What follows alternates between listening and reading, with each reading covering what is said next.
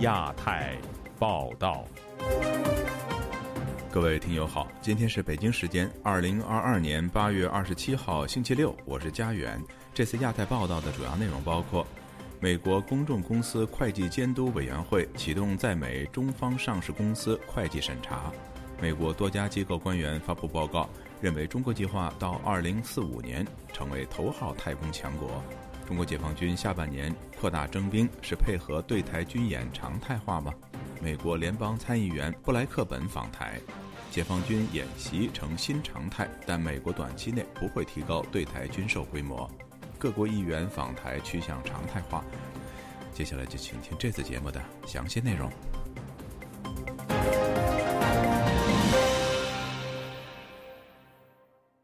八月二十六号，美国公众公司会计监督委员会宣布，已与中国证券监督委员会和中国财政部签署协议，启动针对总部位于中国大陆和香港的注册会计事务所进行符合美国法律的全面审核和调查。此举也被视为美国相关主管部门开启对在美国上市的中方企业会计审查的第一步。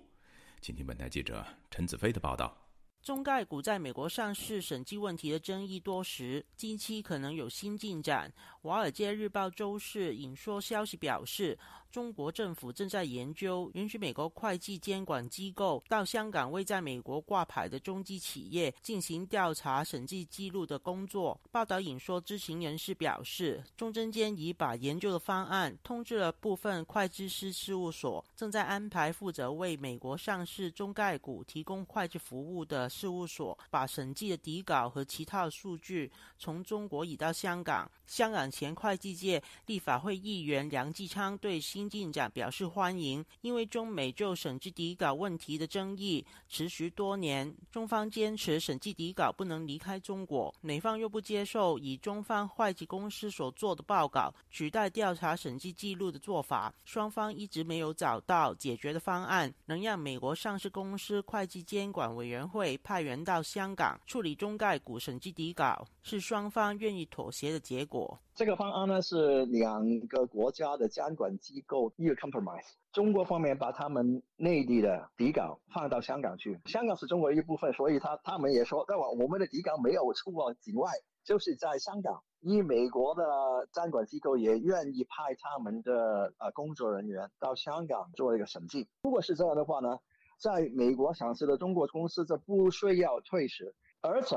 有更多的呃中国公司可能也会到美国想去，这是一个长远的趋势。杨继昌表示，如果能落实。估计长远，美国会向中方要求在香港设立有关的办事处，把安排常态化。又说这次安排显示中美对香港金融专业服务的信任，有力巩固香港金融中心的地位。香港中文大学商学院亚太工商研究所名誉教研学员李兆波表示，如果安排落实，是中美贸易战的新进展。又说选择以香港处理审计底稿，是看中香港在。金融专业服务和资金自由流动都能与国际接轨，显示中方不想放弃国际投资者的资金。美国也想顾及以投资中概股的美国基金利益。这次安排对中美都有好处。两边都有让步嘅，佢内地嘅个经济好多挑战啦，失业率啊、房地产啊嗰啲。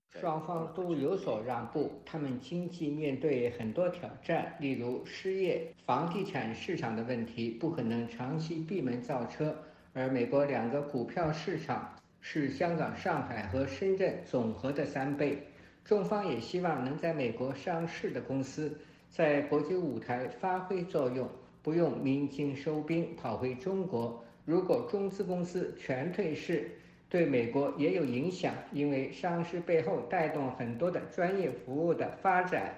美国也需要有政治盘算，把这些公司作为筹码。中美双方在这个方案下暂时都取得大家所需。他表示，对香港而言，有助巩固香港作为国际金融中心的地位和金融专业服务的发展。但他同时表示，香港过去几年经历社会问题，在疫情下收紧出入境的安排，部分财库管理市场已被新加坡吸收。能否透过这次机会？把已经流失的财库管理资金引回香港，要视乎香港政府在防疫安排和政治取态上能否掌握平衡。台湾政治大学国际关系中心研究员宋国成表示，美国对中国减免关税的安排，因为台海问题要重新考量。但美国面对高通胀以及商界反对打贸易战的声音，此举可以安抚内部的诉求。就亚洲电台记者陈子飞台北报道。多家美国机构的官员近日发布《2022年度太空工业基础现状报告》，明确提出，中国致力于到2045年取代美国成为头号太空强国，美国必须提前采取行动，维持其太空领导地位。以下是记者加奥的报道。这份由美国太空部队、国防创新小组、空军部和空军研究实验室的几名官员起草的摘要报告，汇总了几百名参与了相关专题讨论会的政府。学界和工商界人士的意见，但报告强调，其内容并不一定代表了美国政府的官方政策或立场。二零一九年发布的首份太空工业基础现状报告就曾引述美国太空政策分析师戈斯瓦米说：“中国希望在二零四五年之前成为头号太空强国。”本月发布的第四份报告再次强调了这个期限，指出中国仍致力于到二零四五年在经济、外交和军事层面上取代美国。成为在太空占据主导地位的大国。不过，中国官方在这方面的表述上有显著差别。二零一七年，国民央视从央企中国航空科技集团获悉，中国计划到二零四五年全面建成航天强国。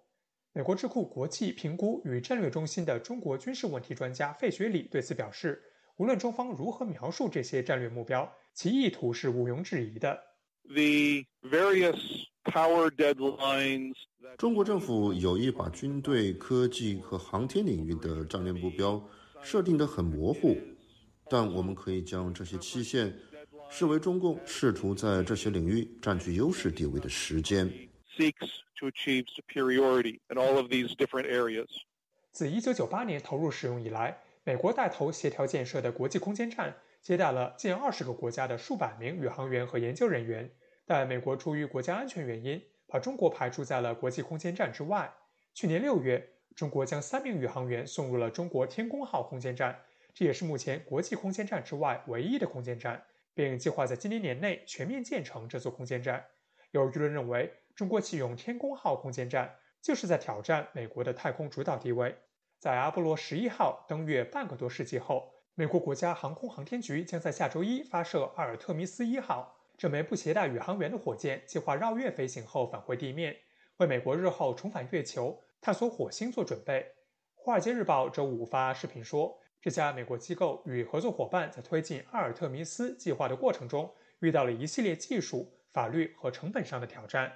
上述最新报告就指出，尽管美国太空工业基础仍处在上升期，但业内人士担心中国比美国提升得更快。报告引述美国国家科学基金会的数据说。过去二十年来，中国研发经费占全球比重快速上升。预计到二零三零年，中国研发经费每年将会比美国高出超过两千亿美元。不过，长期关注军事问题的旅美学者程晓农表示，这份报告的预测基于两个不太可能实现的前提，但中心思想是明确的。我觉得美国的这个相关的研究认为说中国会赶超，前提假设一个是美国不动，另外一个假设是美国没钱，中国有钱。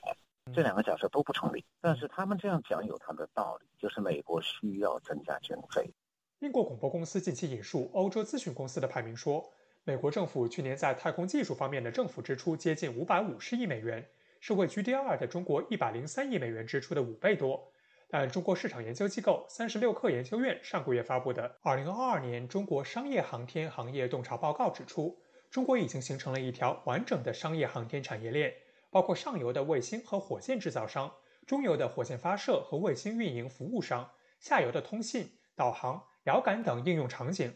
中国市场咨询公司艾媒几个月前还发布报告说，中国商业航天市场规模自2015年以来保持高速增长，过去五年来增速均高于百分之二十，预计2024年其市场规模将超过2.3万亿元人民币。尽管如此，程小龙认为，随着中国经济下行压力加大，航天支出保持稳定增长会越来越难。中国要想继续在扩大海军、空军核武器的情况下，同时还要扩大太空的力量，军费不是保持现现在的规模就行了，还必须要加倍。那中共是做不到的，他现在没有钱加倍了。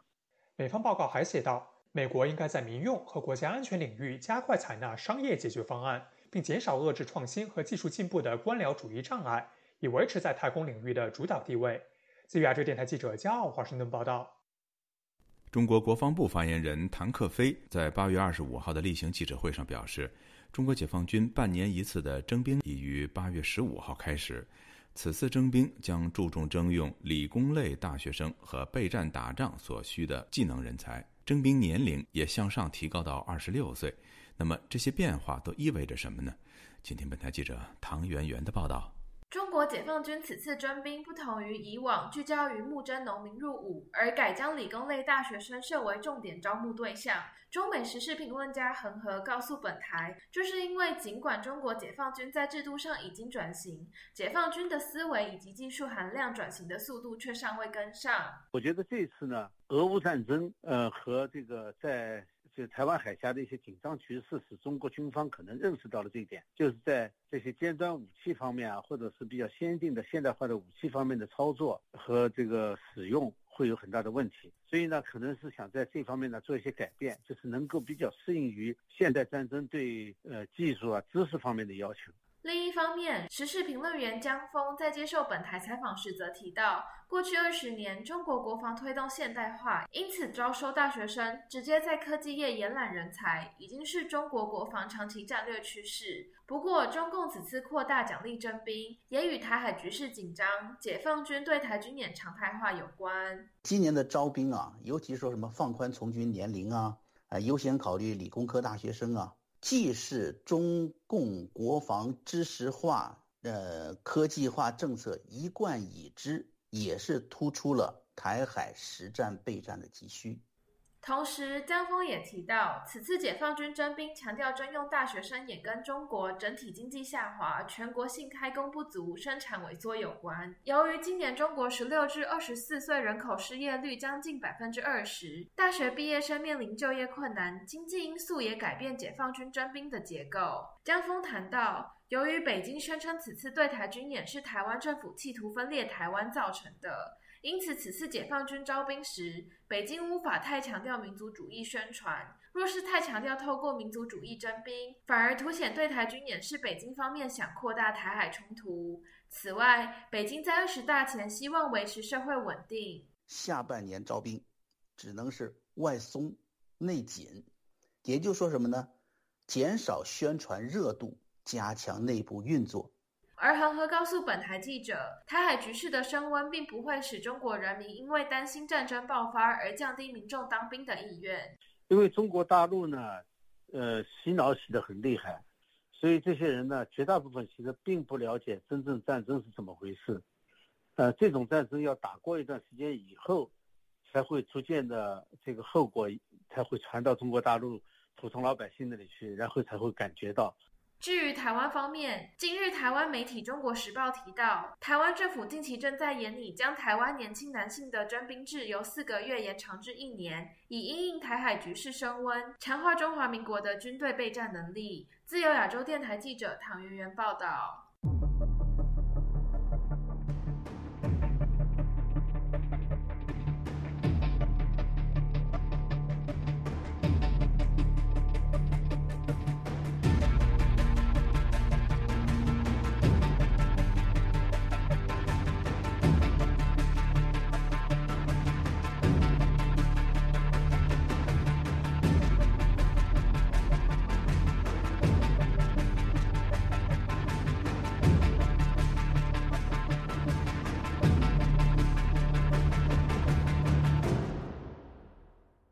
美国联邦参议员布莱克本无惧北京反对，二十五号晚间抵达台北访问，这也是一个月内第三波美国国会议员访台。他一抵台就发出推文呛北京，说他不会接受霸凌。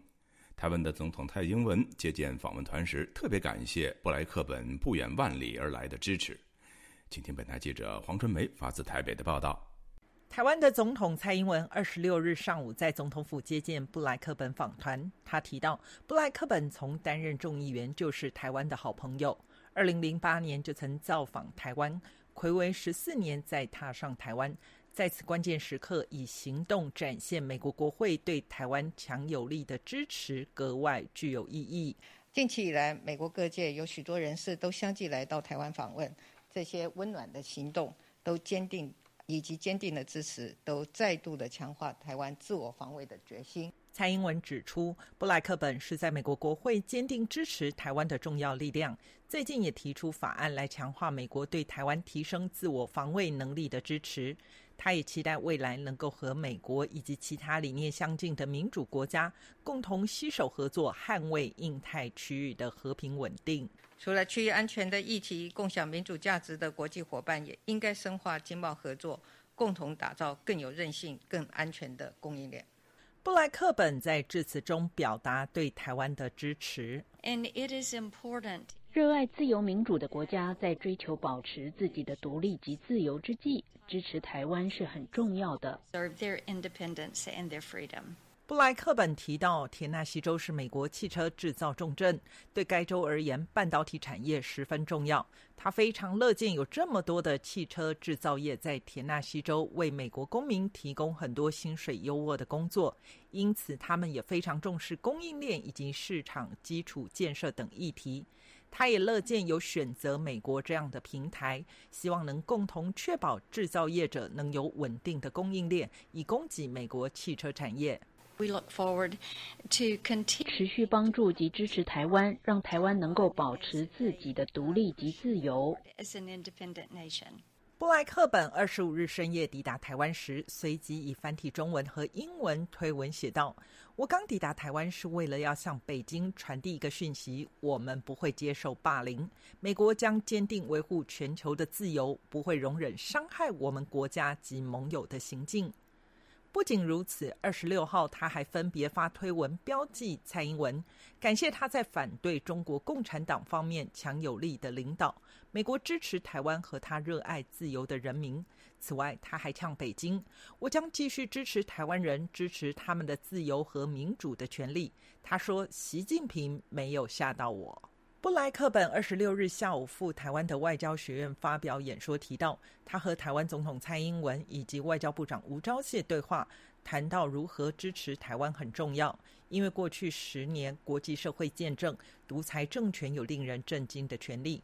他提醒，俄罗斯入侵乌克兰，世界对付独裁者失败了，导致现在这样的局面。现在，同样的，当飞弹飞过台湾上空时，只要有历史感的人都知道，习近平不会停止威胁台湾的安全。布莱克本提醒，世界已经浪费太多时间，使台湾和其他地区处于极端危险之中。我们能够扭转专制主义崛起的唯一方法，是确保专制主义者失败。台湾外交部长吴钊燮二十六日与外媒记者查叙时，也被问到相同的问题：面对中国的打压，台湾如何应对？吴钊燮表示，回头看佩洛西访台一事，台湾需要美日等其他国家的支持。近期，包括日本也有重量级国会议员访台。美国参议员布莱克本此时正在台湾访问，台湾保持欢迎的立场。吴钊燮进一步指出，中国从八月初以来所做的军事演习，就是中国未来侵略台湾的剧本。所以，中国拿佩洛西议长啊来当做演习的这个借口，好，那这个就是一个借口而已。吴钊燮进一步指出，中国的动机就是要打破台海现状，压缩台湾防卫的空间。自由亚洲电台记者黄春梅台北报道：中国以封锁台湾式的军演、发射导弹、大批军机多次越过台海中线等方式回应佩洛西访台。据路透社报道，中方实施挑衅性的军事行动，并没有影响美国对台军售计划，也不足以触发美国在短期内提高军售规模。这意味着美国支持台湾不受北京的影响。以下是记者夏小华发自台北的报道。路透社二十五号引述消息人士的说法报道，美国众议院议长佩洛西访台之后，中国解放军实施挑衅的军演，升高台海紧张情势，并未影响美国对台军售的计划，象征美国支持台湾不受北京影响。但美国也不会在短期内提高军售的规模。路透社报道，拜登政府与美国国会议员都强调持续挺台，目前还有数台的项目正在进行批准，可能在未来的几周或是几个月内宣布。但路透社引述三名不具名的消息人士说，美方重点将摆在维持台湾军事系统和履行既有的订单，而不是提高较可能加剧台海紧张的新战力。台湾国防安全研究院国家安全研究所副研究员李哲全接受自由亚洲电台采访分析，美方提供强化不对称武器的方向可能会慢慢淡化。李哲全说：“军演哈，绕着台湾这个军演，它就显示出来，你如果只有短程的不对称的武器，你事实上没有办法应应了。包括中共军机经常性的侵扰台湾的 ADIZ 就防空识别区。”你也不可能只靠呃不对称武器就能处理，因为你需要啊军机升空去拦截啦，去驱离啦，所以台湾需要的不只是啊不对称的武器，传统的军备啊还是同样的重要。李哲全认为，佩洛西访台，中共的反应令外界看得更清楚，台湾需要投注更多的国防预算，强化自我的防卫能力，这需要美国、日本等主要伙伴的支持。李哲全说。像美国的啊，现在在国会还没通过台湾政策法案里面啊就有相关的条文啊，包括啊让台湾成为非北约的要办哈，那个法案里面规划要台提供台湾啊两百亿美金吧的一个军售的贷款，但这些都还没有定案，这些都指向同样的方向。台湾的安全问题不是台湾本身的问题而已，它是整个区域安全，包括第一岛链防卫的问题。美国白宫印太事务协调官坎贝尔最近被问到美国政府是否正考虑中国侵略和封锁台湾的两种情况的时候，表示，对台军售的目的是满足台湾面临的不断变化的安全环境。这两种情况确实都被纳入演算当中。对此，李哲全说，就像坎贝尔所分析，中共可能犯台的手段，像这一次的近距离军演，下一步的行动可能由演转战。他说。都有讨论，那或者所谓的呃闪电战或斩首战，那你知道这些东西的发动，事实上离台湾越近越它越快，所以在应应这这些可能的 scenario 就是情境啊，那台湾的所谓的情监侦的能力、情报监视跟侦查的能力就非常的重要。李哲圈认为，可透过军售强化，也可以透过台美和台日勤监侦合作达到这样的效果。不一定直接透过军备，或是要搞雷达、卫星设备，也可以与他国合作的方式进行。另外，像这一次中共对台的资讯战，一般资讯设备不会列在军售的范围，但面对中共各种混合军事威胁，加强抵抗资讯战和围台动作，也更被重视。中华前瞻战略协会研究员接种接受自由亚洲电台采访提到，路透的报道指出，有不具名的美国官员认为美方不会售台新的武器，不想刺激局势，但这个说法并不严谨，他持保留的看法。接种说，例如先前被美国拒绝的所谓的反潜直升机，这个反潜直升机，它基本上它绝对纯粹是防卫性的，它对中国大陆的陆地内陆其实是没有什么 攻击能力，它就是海上执行反潜。但是这个反潜直升机呢，它其实可以去提升我们国军去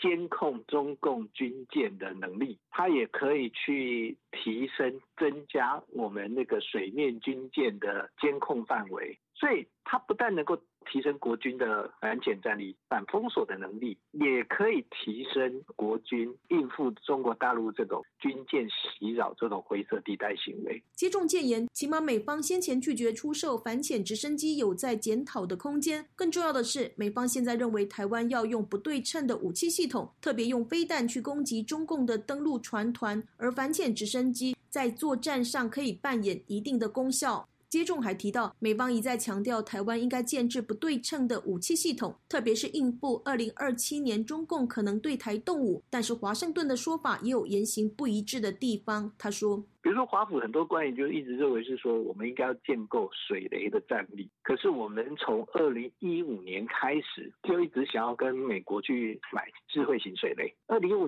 年就提了，二零一八年肖美琴当驻美代表的时候也提，也向美国提出了。可是美国就始终没有同意要出售这个 智慧型水雷给我们。但是呢，美国的官员有时候在批评我们的武器采购政策的时候，又拿出水雷来。那我就觉得这有点自相矛盾了，逻辑不一。美国国防部政策次长卡尔二十四号指出。中国在佩洛西访台之后，在台湾周边的军事演习活动已经降温，但仍高于过去的平常时期。中国正设法借此实质消除两岸中线的规范，建立新常态，迫使国际让步。但是，美国和美国盟邦不会受到胁迫，美国也会持续以通过台海捍卫印太盟友的自由航行和飞行权。自由亚洲电台记者谢小华台北报道。美国联邦参议员玛莎·布莱克本。日前搭乘美军专机抵达台湾，成为继众议院长佩洛西之后，美国议员在八月份的第三次访台之旅。有评论认为，美国等多国议员访台趋于常态化，而解放军对台军演也将常态化。请听记者古婷的报道。美国共和党籍联邦参议员布莱克本本周四深夜搭乘美军专机抵达台北松山机场，此为继美国众议院议长佩洛西八月二日以及美国联邦参议员外委会亚太小组主席马基之后。八月份第三次访问台湾的美国国会议员、军事时事评论人士关敏，本周五接受自由亚洲电台采访时表示，美国及日本议员近期频繁访问台湾，以表达对台湾的支持。另外，德国、加拿大议员也有访台计划，这将形成一种常态化趋势。他说：“西方这些参众议员呢访台，我估计将成为一个常态化的这样的一个趋势。”尤其是俄罗斯跟乌克兰战争出现之后，哎，西方世界对台湾呢是出于一种同情，或者是同一个价值理念的这么一个阵营呢，对台湾的支持呢，比过去呢要更加的明确、的坚定。就在本周一及周三，日本国会跨党派议员团体日华议员恳谈会访问台湾期间，会长古吴加斯说。他访问行程中拜会了蔡英文以及赖清德等台湾政党重要人物时，均有提到一个共同特点，就是关注中国不断用军机、军舰扰台，对台湾文攻武吓。中国解放军再次宣布在福建举行军演。福建海事局周四公告，二十六日和二十七日将在福清和莆田附近海域实行实弹射击演习，位置约为平潭岛的西南方。在这期间，禁止船舶驶入。官民说。外国国会议员频繁访问台湾，就会导致解放军频繁地在台海海域和空域进行军事行动。他说，解放军对台军演是为了向国内民众表明解决台湾问题的坚定立场没有改变。因为国内的这种现在的所谓的民族主义的爱国热情啊，它煽动起来之后，如果军方哎不在这方面有点表示的话，他是说不过去的。官民认为，在目前的环境下，尤其是在中共二十大即将召开，在中国政府未来的方向需要重新拟定的情况下，现阶段的军演不会导致解放军擦枪走火，因为解放军尚未做好发动对台湾、美国和日本的作战准备。有学者认为，解放军对台军演或军机环绕台湾飞行的现象，随着各国议员访台次数而不断增加。对台湾的军事压力增强。中国外交部发言人谢峰周三以六个严重批美国众议院议长佩洛西访问台湾，强调中方基于法律依据予以反制。时事评论人士周峰认为，中美关系在台湾问题上出现了恶化趋势。他对本台说：“实际上，中美关系的恶化以及美国对台湾的支持，相比一九七九年都发生了根本的变化。”综合过去几个月以来，中国对南中国海，特别是对台湾海峡作为内海的一个论述来看，在恶化的地缘政治格局下，这种呃统一台湾的困难越来越大。学者关敏认为，以解放军现有实力拿下台湾外岛金门、马祖固然容易，但是俄乌战争为大陆武力解决台湾提供了前车之鉴。一旦上述两岛被解放军占领，意味着台湾的永久独立地位可能被西方民主国家接受。他相信，北京高层已经意识到这一点。自由亚洲电台记者古婷报道。中国持续对台军演，台湾友邦在联合国发表联合声明，支持台海和平稳定。中国常驻联合国代表团批评此举干涉中国内政。台湾的外交部重申两岸互不隶属。学者认为，北京意识到其意中丧失正当性，而诉诸法律战和国际战。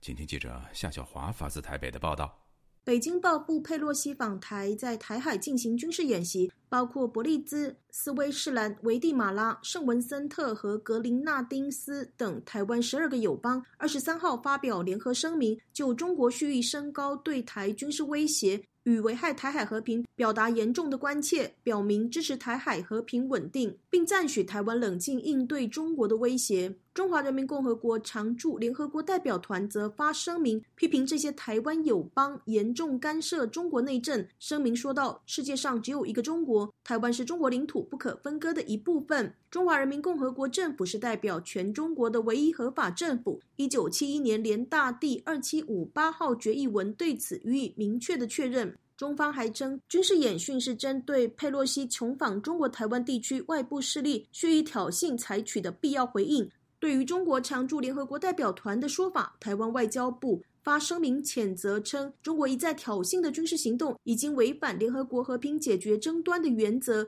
公然践踏联合国宪章的精神。台湾外交部发言人欧江安重申：我国与中华人民共和国互不隶属，这是国际社会上公认的客观事实。中国对我国以及相关国家进行军事恐吓，企图片面改变台海现状，严重侵犯我国在国际法上所享有的权利。中方也恶意违反联合国宪章所接诸的禁止使用武力原则，跟和平解决争端的国际法原则背道而驰。欧江安指出，中国政府不负责任的挑衅行径，加剧两岸的敌意螺旋，更破坏以规则为基础的国际秩序，严重威胁台海安全与区域的和平稳定。欧江安强调，一九七一年的联合国大会通过的第二七五八号决议，只处理了中国在联合国的代表权问题，并没有授权中华人民共和国在联合国体系代表台湾。也没有提到台湾是中华人民共和国的一部分。中国持续错误解释联大第二七五八号决议，将所谓的一中原则挂钩，并且长期施压联合国体系，他们的作为不当排除台湾参与的依据，这是中国法理要并吞台湾的阳谋。外交部们再次重申，台湾是一个民主的国家，也只有台湾的民选政府才有权利在联合国体系等国际场域代表台湾两千三百五十万人民。台湾国际法学会副秘书长林廷辉接受自由亚洲电台采访指出，不管二七五八号决议文的内容，北京光是用武力恫吓就违反了联合国宪章要求和平解决争端的原则。林廷辉指出。两岸关系危及西太平洋和平安全。中国扩大解释二七五八号决议文，把台海问题视为内政问题，令外界高度怀疑是不是想把台海内海化，以法律战和军事演习升高区域紧张。林廷辉说：“中国虽然在安理会它有常任理事国的一个席次，拥有否决权。呃，问题是说，如果诉诸以大会的方式诉诸国际社会的呃道德诉求来讲的话，恐怕他也站不住脚。所以他为什么会气急败坏的去？”回应我们十二个友邦所提出的声明啊，其实最主要的原因不仅是国际战而已哈，他也怕这种。呃，这样的一个事啊，不逐渐渲染着，包含西方先进国家也是挺立台湾的这种情况，恐怕在国际道德层面来讲的话，永远是站不住脚的。林廷辉认为，中国在联合国打法律战对他似乎有利，但若他要提出变更台湾地位等重要议题，必须要有二分之一以上支持，通过决议还必须三分之二多数，而他违反了普世价值，备受争议，已不是处理台湾法律地位的问题。林廷辉提到。中国若批评美国对台实行长臂管辖权等问题，中国其实自身并不遵守国际法。例如，曾经派秘密警察到泰国，将前香港铜锣湾书店老板桂明海绑架回中国，中国自己违反国际法，侵犯他国的主权。自由亚洲电台记者谢小华台北报道。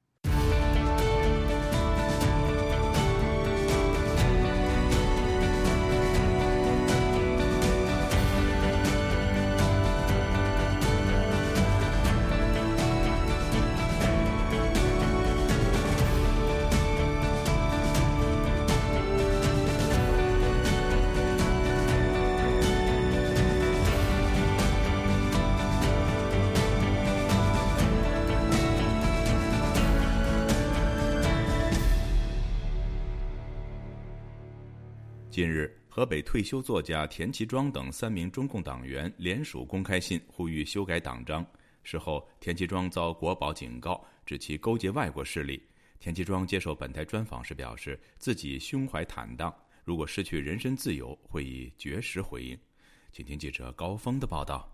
三名中共资深党员呼吁修改党章的公开信曝光后，参与联署的河北退休作家。独立中文笔会会员田启庄在微信遭邯郸国保警告，国保给我来了封信，对我通发出了一通指责，说勾结什么境外势力啊！我我我也跟他们说了，我说我说你你说的这些话你都得负责任，哎，你得拿出证据来，因为你是代表公权力的法法律机关，你们如果要是拿不出证据来，我会告你诬告侵害公民名誉。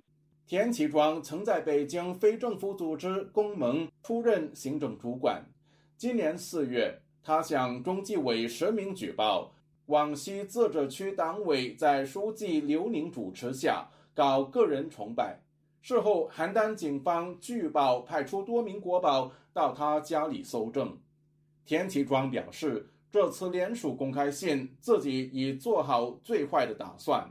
就是上次因为我写那个刘宁那个实名举报信嘛，他们传唤我了，传唤我二十四小时叫我回来了。之后呢，呃，又告诉我已经对我刑事立案了。这次再做这个事儿的时候，我估计呃可能比那个风险也小不了。所以说，我就做好这次准备。如果你真对我下手，我就立马我就我就我就绝食。我有这个充分思想准备，我早就活腻歪了，我早就把我的生命置之度外了。我既然干这个事儿，我我就一点也没想到退路。八月二十五日，由田启庄连同董宏毅、马贵全发布的公开信，建议中共取消党章里“党领导一切”的相关段落。呃，希望他们把“呃，党政军民学东西南北中，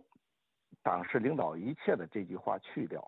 因为没有任何人能做到领导一切，是吧？也没有任何一个组织能做到一呃领导一切。而且你领导一切，你得到谁的授权了呢？属于自我授权。这种不合常理、不合常规、不符合科学，也不符合人类文明发展逻辑的这个东西，呃，出现在党章里头，是个很很很荒谬的一个现象。光说你要权利，并没有说你拥有了权利以后。你应当怎么样履行好职责？如果你要做不到怎么办？这些东西都没有，光说要权利，不说怎么负责任，这显然不是一个负责任的政党应该做的事情嘛。三人呼吁中共党章明确禁止个人崇拜。你没有长牙，那还叫老虎吗？既然禁止各种形式的个人崇拜。你就要有惩处的条例和措施，要确保这项禁令能够落到实处。所以我们建议在党章的修改中增加这个惩处措施。虽然声言已做好绝食准备，但田启庄仍然对中共抱有希望。党内很多人也知道，他要做的很违法、很出格的事儿，人家也不会去做去。你你你给我。定个什么罪名？那谁起草这个文书？谁来执行？那个罪名是不是符合实际？你不符合实际，将来人家翻案，你你怎么说？共产党经过这么多年的法治教育，还是培养出来了一批知法懂法的人，也培养了一一些有良知的人。我心怀坦荡，是吧？中国不会朝着一条个人崇拜的路上，呃，越走越远。悉尼科技大学学者冯崇义认为。个人崇拜卷土重来，与中国删除国家主席任期限制有关。他说：“田启庄等人的公开信反映了不少人的心声，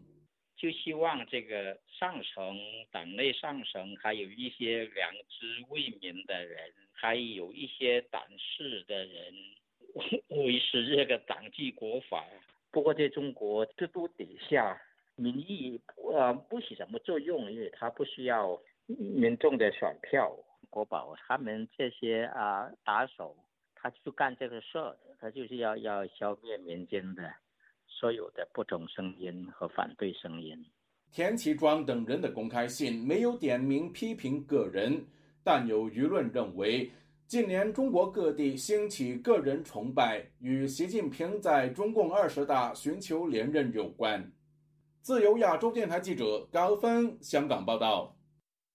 中国老年人才网八月二十四号正式上线，但两天后，该网站所招聘的岗位据报却不足二十个。虽然当局表示，中国老年人当中相当一部分人仍有工作意愿和能力，但老年人究竟能做什么，却引发舆论热议。接下来是本台记者古婷的报道。中国民政部等网站消息，八月二十四日。由中国老龄协会主办的新时代老龄人力资源开发研讨会暨中国老年人才网站上线新闻发布会在北京举行。当局称，上线中国老年人才网标志着中国老年人才信息库和老年人才信息服务平台启动建设，旨在为老年人再就业拓宽渠道、搭建平台、奠定基础，对打造老龄人力智库。推动老龄人力资源开发、服务经济社会高质量发展等方面具有重要意义。老年人才网站布局大小栏目四十余个，涵盖老年人关心的人才政策。调查研究、人才知识、志愿公益、老年教育等内容。至于六十岁以上的退休人士究竟能做些什么？三言财经周四发文：中国老年人才网岗位不到二十个，在首页的显然位置就有一则麦当劳服务员招聘需求，女五十岁，男六十岁以上，弹性工作制，每周上四到五天班，每天四到八个小时。每月工资在一千八百至三千五百元。不过，或许麦当劳已经完成了招聘需求。虽然官网首页的招聘栏广告还在，但具体的招聘信息已经被下架。在养老院招聘护士栏目中，要求有护士证，月薪四至五千元；也有招聘会计、文员、人事经理、工程师，甚至快递员。了解中国各行业职位分配情况的学者方舟本周五接受本台采访时表示，当前中国的关键问题并非考虑老年人再就业，而是许多职位无人，还有许多职位招不到人，岗位矛盾日益突出。他说：“他是把老年人作为一种劳动力的储备库。”有些岗位，如果说确实招不到工的话，可以扩大一点年龄范畴，让这些老年人去顶一顶。但是现在年轻人四十岁前后浪当岁的这些人都没有工作，都不愿意工作的人也太多了。现在我们的国家劳动力不是不足，劳动力是富裕。据中国新闻网报道，官方数据显示，截至二零二一年，中国六十岁以上人口二点六七亿，占全国总人口的百分之十八点九。其中六十岁到六十九岁的低龄老年人口占六十岁以上以及老年人口的半数以上。他们当中的相当一部分仍有工作意愿和能力。曾经任职人力资源领域的方舟说：“中国职位空缺严重和失业人数增加是一个结构性问题。”他对本台说：“现实环境是好多事儿没人做，好多人没事儿做，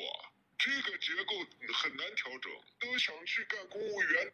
真正受受苦受累受脏的那种活是没人干的呀。扛大包又不是老年人的长项。如果说干个技术，收个银。”这老年人没问题吧？在电脑上给你操作一点简单管理，这也没问题。但是这些他根本不需要你。目前，老年人才网的求职信息超过一千个，求职者大多在四十岁以上，很大一部分具备大专或大学本科学历。根据官方七月公布的数据，中国人的平均寿命为七十八点二岁。上世纪五十年代出生约一点六亿人口，六十年代后出生的达二点一七亿。学者预计，在未来十年中，中国将迎来史上最大退休潮。六零后群体正以平均每年两千万人的速度退休，而中国新生儿出生人口却是历来最低。八月一日，官方《求是》杂志发文，预计二零三五年前后进入人口重度老龄化阶段，六十岁以上的人口占比超过百分之三十。对此，方舟认为肯定不止百分之三十。他说。本世纪中期，如果中国还能留下七八亿人，就是中国的创举。所以他们现在着急啊，呃，不择手段让生孩子，甚至于未婚先孕都可以领补助金、领津贴啊。自由亚洲电台记者古婷报道。八月二十五号，由中国媒体第一财经联合京东企业业务共同推出的直播节目《一起会客厅》中，嘉宾有关应该给零零后工作加码的言论，引发网络舆论的轩然大波。这其中的原因是什么呢？请听记者孙成的报道。出席本次节目的中国生物技术股份有限公司营销中心副总经理张一楠在节目中发表言论。针对零零后的工作强度表示，在我们的工作中，其实我真的是觉得我们的九五后和零零后，我们是可以给他加码。这期节目的主题是关爱 Z 世代职场萌新，拿什么吸引零零后？讨论零零后的职场环境问题。张一楠在节目中对零零后的工作强度和教育背景、性格特点进行了评价，说道。我们确实没有对零零后的工作强度有什么差异化。相反，其实我觉得零零后呢、九五后他们都受过很好的教育，他们生长在我国经济发展非常的好的发展阶段，他们也有自己的兴趣和爱好，甚至呢是说他们从大学期间、研究生期间，甚至在国外期间都有大量的实习。张一楠给零零后工作加码的言论推出后，引起了中国网络舆论的轩然大波。在微博上，话题。专家称可以给零零后增加工作强度，目前已经吸引了多达四亿次阅读以及数万条讨论。相关讨论大多是负面评价。有人说：“凭什么工作强度要加码？加也可以，工资加了吗？”也有人充满讽刺性的提出建议说：“专家成天有时间瞎掰掰，明显工作不饱和，可以增加工作强度吗？”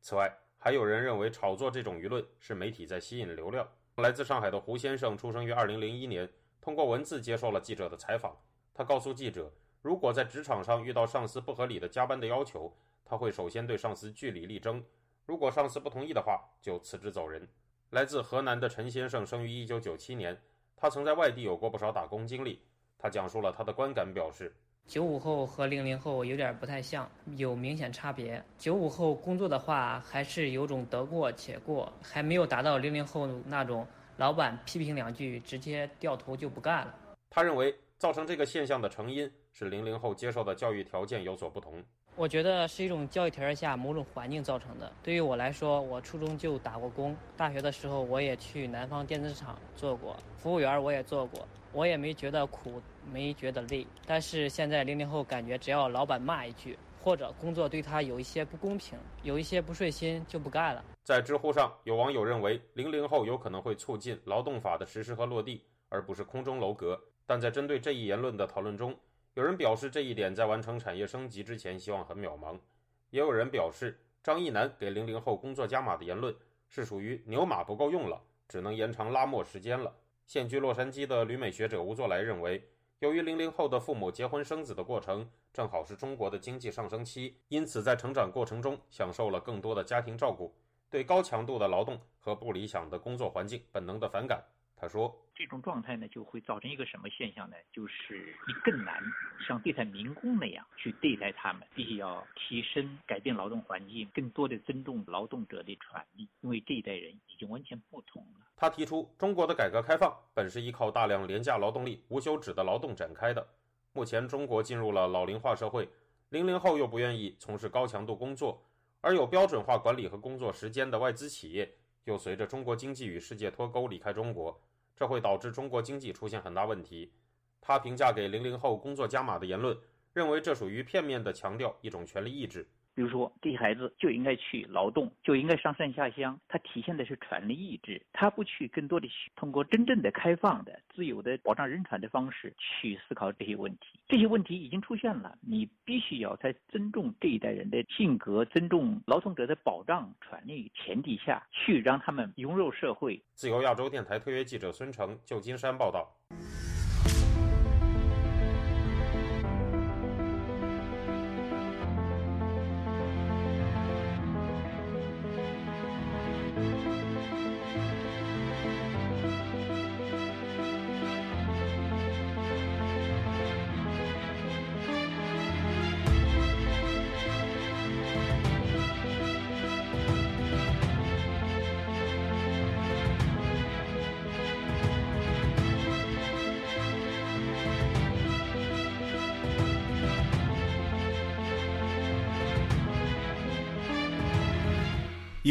去年一月底开放 BNO，也就是英国国民海外护照签证计划，为香港人提供移民英国的所谓救生艇。英国内政部星期四公布最新数据显示，截止到今年上半年，英国已经批准超过十三万宗 BNO 签证申请。有在英港人团体估计，如果申请数字以现在的速度增长，五年后至少会有二十五万至三十二万港人移居英国。今天，本台记者吕希发自伦敦的报道。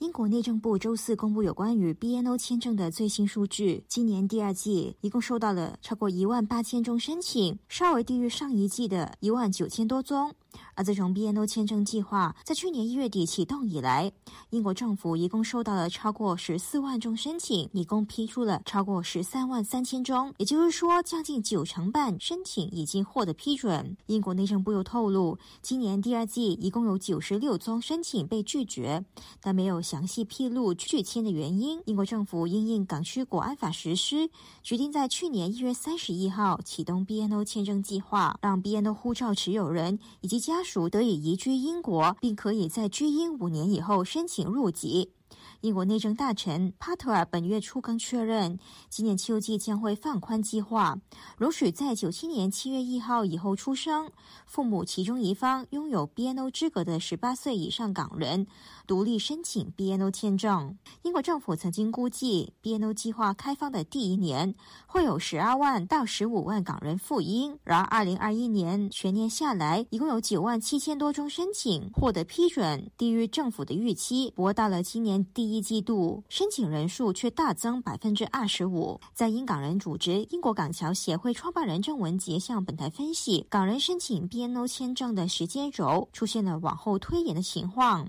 但如果往后的申请数字按照现在的速度平稳增长，估计 BNO 计划开放五年以后，也就是到了二零二五年年底，将会有二十五到三十二万港人移英，符合英国政府的估计。咁呢一个嘅原因呢，系有可能系同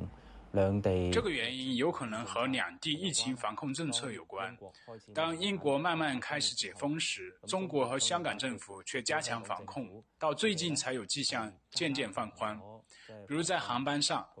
所以我相信疫情防控是港人移民潮延后的一个主要因素。他表示，港人移居英国的原因主要是出于港区国安法和台海局势等政治考虑。但他同时提醒，英国近来物价以及能源价格高企，全国各行各业相继罢工，这些实际考虑也可能左右港人移民的决定。总部位于伦敦的非政府组织香港监察创办人之一罗杰斯乐见英国政府扩大 BNO 计划。以下我的同事读出：香港人永远不应该面对这样的处境。因自由和权利被压制而被迫离开家园。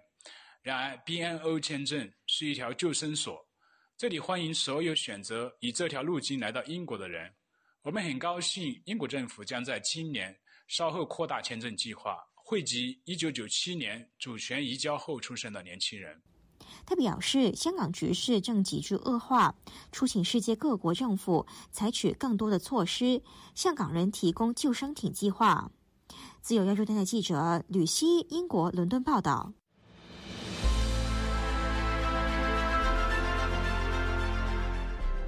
用暗网访问自由亚洲电台，避开老大哥的眼睛。为了协助读者能够安全地获取被中国政府封锁的新闻，自由亚洲电台联手开放科技基金，为公众提供暗网入口。中国大陆的读者可以借此匿名访问本台，以浏览最新疫情消息和其他敏感新闻。该暗网普通话网址是 h t t p s 冒号斜杠斜杠 w w w 点 r f a 六二 z l 六 z 六 o w m t l f 点 o n i o n 斜杠 m a n d a r i n 斜杠。读者可使用基于火狐的洋葱浏览器，匿名访问以上网址。该浏览器最初由美国海军研究实验室设计，可以通过像洋葱一样的多层加密结构，屏蔽互联网用户的地点和身份，绕开政府的审查和监控。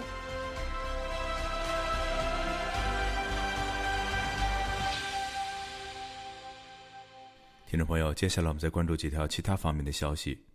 台湾大陆委员会二十六号发布消息说，为了增进国际社会对当前台海形势的了解，陆委会主委邱泰三将在美东时间九月六号应邀在美国布鲁金斯学会发表专题演讲。并将出席九月七号由该会委托两岸交流远景基金会与新美国安全中心合办的国际研讨会，并将在开幕式上致辞。陆委会还表示，邱泰三此行将计划拜会美方官员和相关的智库，并就两岸关系交换意见。路透社二十六号引述消息人士表示，中国委托国防企业中国航天科工集团。运送数千万桶的委内瑞拉石油到中国，以抵消委内瑞拉拖欠北京的大量债务。而委内瑞拉一直受到美国禁运制裁。报道说，在美国加强对南美出口商的禁运制裁之后，中国石油天然气集团公司已经在2019年的8月停止运输委内瑞拉石油。但消息人士表示。自2020年11月以来，中国航天科工集团一直在用从中国石油天然气股份有限公司所购买的三艘油轮装载委内瑞拉石油运回中国。消息人士说，除了偿还债务外，其他货物，例如新冠疫苗的费用，也从这些原油销售中支付，所有收益都留在中国。委内瑞拉外交部负责协调和追责。八月二十五号，由中国国民党副主席夏立言带队的访陆团在上海与中国国台办副主任陈元峰等官员举行会面。中国官媒新华社表示，双方回顾了国共两党在坚持所谓“九二共识”和反对台独共同政治基础上取得的成果。双方还表示，愿意在既有的基础上共同努力，推动两党关系和两岸关系向前发展。听众朋友，这次的亚太报道播送完了，谢谢收听，再会。